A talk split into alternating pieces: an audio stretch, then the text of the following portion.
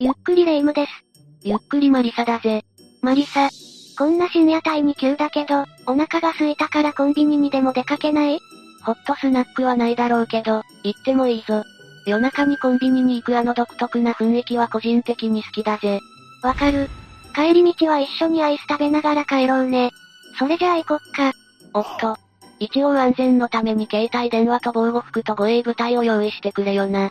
夜道が危ないのはわかるけど、それはやりすぎでしょ。それに、ちょっとコンビニに行くだけなら平気よ。コンビニは人もいるしさ。そんなレ夢ムにはこんな話をしてやるよ。実在する事故物件コンビニ5000。ランキング形式で5つ紹介していくぞ。あれ？私の小腹のことは何も考えないの？それでは早速スタートだ。第5位は神奈川県のコンビニだな。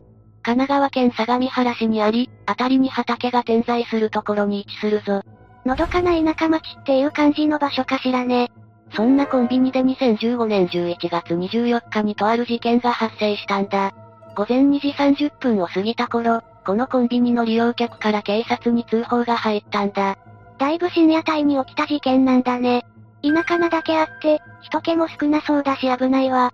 通報を受けた警察が駆けつけるとそこには60代の男性店員が倒れており、病院に搬送されたものの2時間後に命を落とされているな。一体誰がそんなことを？事件当時、コンビニの敷地内には62歳でこのコンビニの経営者を務める男性がいたぜ。彼に事情を問いただすと、私がやりましたと犯行を認め、逮捕されたぞ。実の経営者が自分のお店で事件を起こすって、何を考えているのよ？今回の事件の加害者と被害者は約30年前からの付き合いとなっていたんだ。被害者はこのコンビニがオープンするとなった日から働いていたぞ。30年来の付き合いがこんな結末を迎えるだなんて思いもしなかったわね。容疑者は株の取引で損をさせられ、現金も貸していたと話し、犯行動機はそれに対して謝罪の一言もなかったことにあったそうなんだ。どれだけ仲の良い間柄でも、一言の謝罪が言えなくてこうなったの。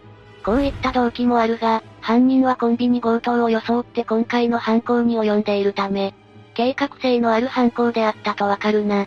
人間、どういったことで堪忍袋の尾が切れるかはわからないものね。このような事件があったこのコンビニは今でも営業を続けているみたいだな。素朴な疑問なんだけど、なんでコンビニの駐車場はあんなに広いのかしら？夜中までトラックを走らせている方がたくさんいるんだぞ。私たちは感謝しなければならない存在だぜ。通販の買い物があんなに早く届くのもこの方たちのおかげなのね。いつも本当にありがとうございます。第4位は東京駅構内のコンビニだぜ。このコンビニは JR 東京駅構内にあるコンビニとなっているんだ。私は長いこと電車や新幹線に揺られる前は、構内のコンビニで飲み物を買うわよ。構内に売店がある場合とない場合では信頼感が段違いだよな。時は2002年7月21日。東京駅構内の売店で一人の男が万引き行為に走ったんだ。盗まれたのはパンやおにぎりなどの4品で、合わせて550円ほど。550円くらいなら万引きしないで素直に払った方がいいじゃない。値段に問わず、万引きがいいわけないんだけどね。逃走する万引き犯の後を追う当時33歳の店長は、万引き犯の身柄を確保することに成功したんだ。いい気味だね。ちゃんとやったことを償ってもらわないと。店長は万引き犯を事務所まで来るよう促し、万引き犯も店長に付き添われながら歩を進める。その時だったぜ。万引き犯は急に抵抗を始め、店長も振り払われぬよう抵抗。すると、万引き犯は隠し持っていた刃渡り7センチのナイフで店長の腹を刺したんだ。え、まさか、万引き犯はいざという時のためにこれを？腹を刺された店長はそれでも必死に万引き犯を追うも、当然追いつけることはない。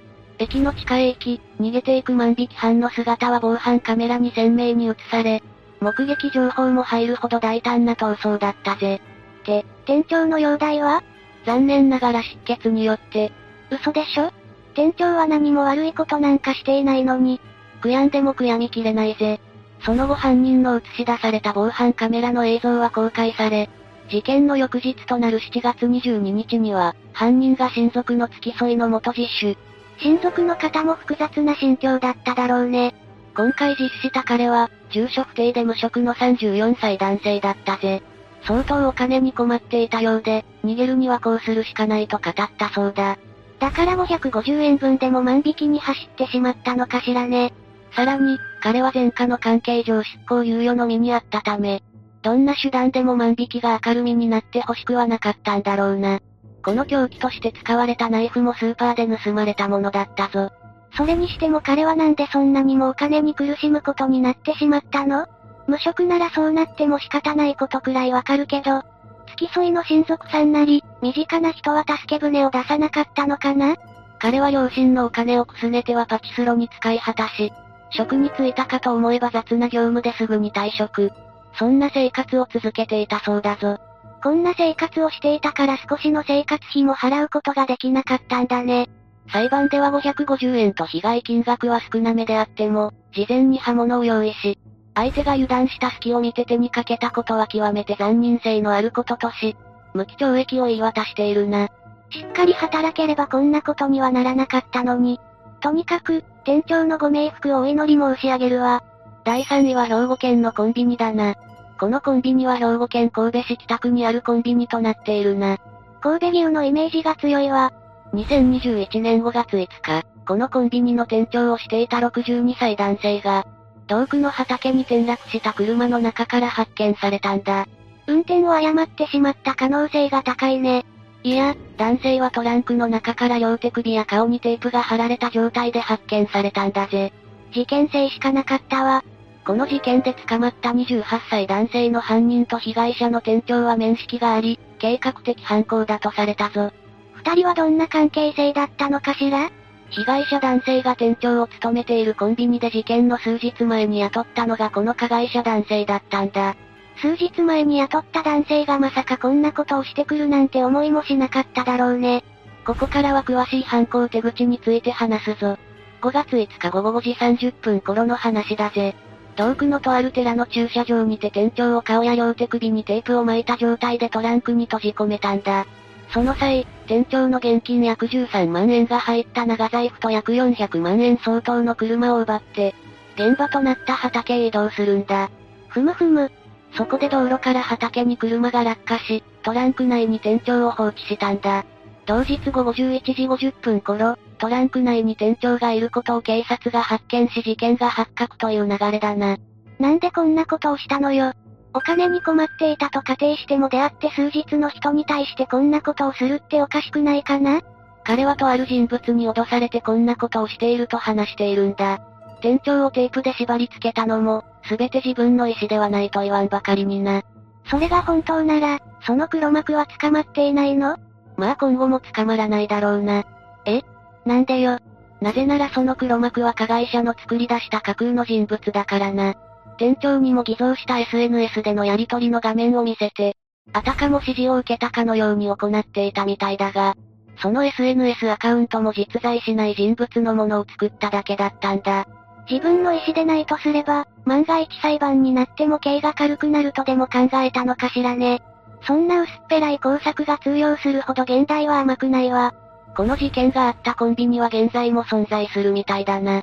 いつかそのお店にアメリカンドッグでも買いに行くことにするよ。別に店ごとで味に差があるわけでもないだろ。第2位は栃木県のコンビニだぜ。栃木県宇都宮市にあるこのコンビニでは、2020年8月12日の午後4時30分頃に、コンビニで働いていた45歳の女性が来店した男の所持していた刃物で胸を刺されたんだ。女性は病院に運ばれたものの助かることはなかったんだぜ。あまりにも展開が急すぎて何が何だかわからないわ。捜査によると、加害者は宇都宮市内に住む41歳の男性で、男性は女性の胸を刺した後に自分の胸を突き刺して自ら命を絶ったんだ。ええ？もっと詳しい情報を聞かせてちょうだい。今回の被害者と加害者はどうやら交際関係にあったようだな。加害者男性は、近隣住民の情報によると、少しうるさいだけで、うるさい、静かにしろ、と怒鳴り声を散らして威嚇するような、気性が荒い性格だったみたいなんだぜ。トラブルメーカーな気質だったり、上手に感情をコントロールするのが苦手な方だったのかしら。続いて被害者となってしまった女性については、独身でありながらも4人の子供を養うシングルマザーだったぜ。加害者男性とは交際関係にあったが、事件直前は別れ話の最中だったみたいで、ヒートアップしてストーカーのようになりつつあった加害者男性を恐れていたようだぞ。まあ別れ話がすんなり行くって話はあまり聞いたことがないわね。意味不明の着信が入っていたり、今から家に行くと言われ、それに恐れた女性は警察に2回相談していたんだ。それも事件から数日前の話だぜ。警察に相談するほどって、かなり大事になっていたのね。対して宇都宮警察署は警察が対応可能な支援策についての助言を行ったが、最も大事であろう加害者男性への警告や事情聴取を行っていなかったそうだ。加害者が変わらない限り女性が安心して暮らせるわけなんかないじゃない。これに関しては警察の対応も違ったやり方があったと思うよ。警察がもう少し踏み入ってさえすれば、未来は変わったのかもしれないぜ。それに、残されたお子さんがとてもかわいそうだね。シングルマザーだったのならなおさら。お子さんたちの現在などの話は不明だぜ。宇都宮の餃子を食べてすくすく育っているといいな第1位は東京都のコンビニだぜ。このコンビニは東京都の日本橋にある駅からも近いコンビニとなっているぞ。2019年3月、ここのコンビニのオーナーが失踪して7月11日に自決しているのが見つかった事件なんだ。失踪って、相当悩みを抱えていたんじゃないかしら？コンビニ経営の闇をかなり感じさせる事件となっているんだぜ。2010年、この年コンビニをオープンさせたオーナーは、4人家族の大黒柱で、1日の売り上げは100万円を超える大盛況を巻き起こしていたんだぜ。稼ぎ頭として精一杯働いてもらわないとね。1日で100万円の売り上げはこのコンビニ系列の平均が65万円ほどだったことから、よほど売り上げが高かったことが伺えるな。しかし、この売り上げを見た本部はドミナント戦略を講じ始めるんだぜ。ドミナント戦略？特定の地域への集中的な店舗の出店だな。今回の店舗を中心に、周辺に同じ系列のコンビニを敷くことによって、その地域のコンビニとしての売り上げを系列で独占するというわけだぜ。たまに、街中でもこの短距離でコンビニが2つも？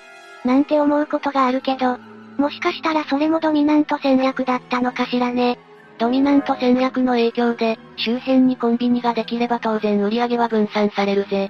今まで500メートル先のコンビニに行ってたけど、新しく200メートル先にコンビニができたら、もちろん新しいコンビニに行くことが増えるわよね。